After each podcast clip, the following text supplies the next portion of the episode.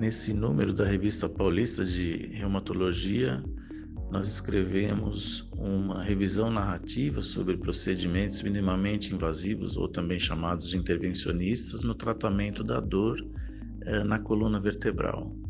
Os autores são uh, eu, Hazen Adelschmal, que sou médico supervisor da equipe de controle de dor da divisão de anestesia do Hospital das Clínicas da Faculdade de Medicina da USP e livre docente em anestesiologia pela mesma faculdade e o Dr. André Marques Mansano, que também é médico anestesiologista, é doutor pela Faculdade de Medicina da Unesp, a Faculdade de Medicina de Botucatu, da Universidade Estadual Paulista.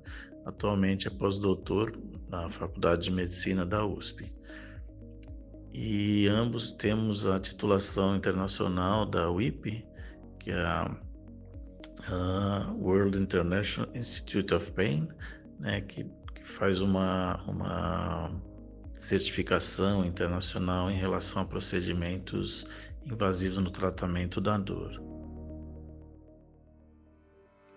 É, a ideia dos editores foi que escrevêssemos sobre alguns procedimentos que são feitos no tratamento da dor na coluna e nós decidimos dividir em três partes, na verdade por localização anatômica, então na região cervical, na região torácica, na região lombar e, por último, na região sacroiliaca.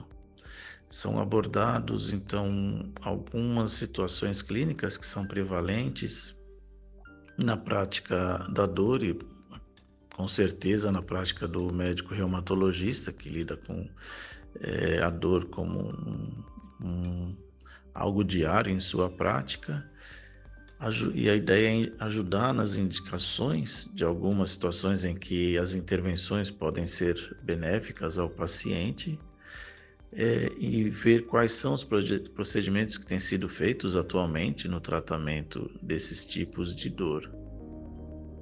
Os principais tratamentos descritos nessa revisão são os tratamentos percutâneos, que são a maioria, a maior parte dos tratamentos não invasivos ou minimamente invasivos ou intervencionistas no tratamento da dor. Normalmente esses, esses procedimentos são feitos, são guiados com auxílio de imagens. É, classicamente é usada a radioscopia, mais recentemente tem se tornado cada vez mais comum o uso da ultrassonografia que além da, é, da ausência de radiação ionizante, permite a visualização de outras estruturas, outros tecidos que normalmente não são vistos é, numa imagem de radioscopia ou fluoroscopia. Esses procedimentos eles são feitos muitas vezes em centro cirúrgico ou em centros de imagens em função do equipamento que é necessário para sua realização e na sua grande maioria eles são procedimentos é, ambulatoriais, ou seja, o paciente vem, realiza e tem alta é, no mesmo dia.